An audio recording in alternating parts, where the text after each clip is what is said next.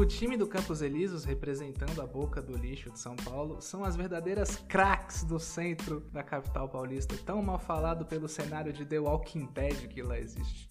E estão no seu primeiro campeonato para testar o time após amistosos e torneios menores. Já o futsal é tradição, campeão da casa e segundo Mariane, a Negruts, os meninos são Nutella e as meninas são raiz. Gabs não curtiu isso. Desde 2015 o samba toca alto, porém só sobrou Paloma e Paulinha da primeira formação. O sambão contava com a torcida de luxo de Amorim, craque ex-roleta russa que agora veste as cores do Corinthians F7. Fernanda do Sambão pegou a bola no campo de defesa, fintou a marcador e tal como o baianinho de Mauá cutucou a bola na caçapa, sem chance para a goleira Fabi, para abrir os trabalhos logo no início de jogo. Ao 7, a pivô Jaine, a Jajá abriu para Paloma na lateral esquerda, que serviu com nojo para Bia Mendes na área ampliar o marcador. O futsamba se impôs após um breve período de avanço adversário e rapidamente abriu dois tentos na dianteira. A reação das craques veio com Júlia em tiro na entrada da área que beijou a trave da goleira Ariane. Porém, no minuto seguinte, Bia Mendes, mesmo no chão, deu lindo passe para Paulinho anotar o terceiro. As duas equipes utilizam pivô como jogada de referência e as duas dominam o ofício.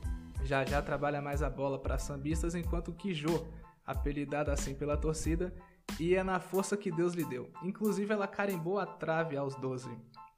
Fabi sentiu o pulso após a intervenção e Mai foi para a meta substituir a colega e já mostrou o serviço bom, impedindo os tiros de Bia Mendes e Cíntia a queima-roupa. Aos 18, a craque Fernanda deu um susto em Ariane para mostrar que, apesar da derrota, o time estava mais ligado que o Michael Douglas depois do MD. Antes do fim, Alice recebeu na área com liberdade e teve chance claríssima de marcar o quarto, porém Mai, em defesa incrível, impediu o tento adversário. Alô Fabi! Mai quer roubar a sua vaga.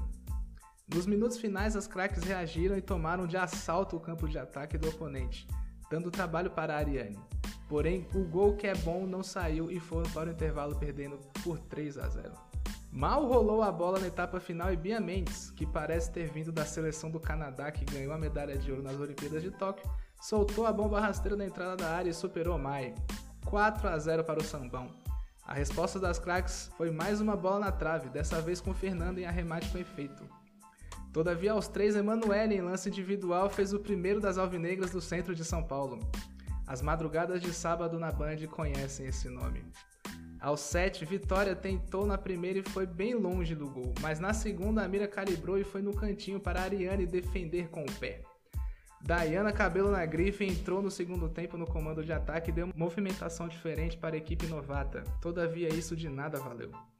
Lançamento da defesa e já já só deu uma casquinha de cabeça para anotar seu tento. Ela, que acordou no primeiro tempo após cair de mau jeito, mostrou que nem na banheira do Gugu teria tanta liberdade como na meta adversária.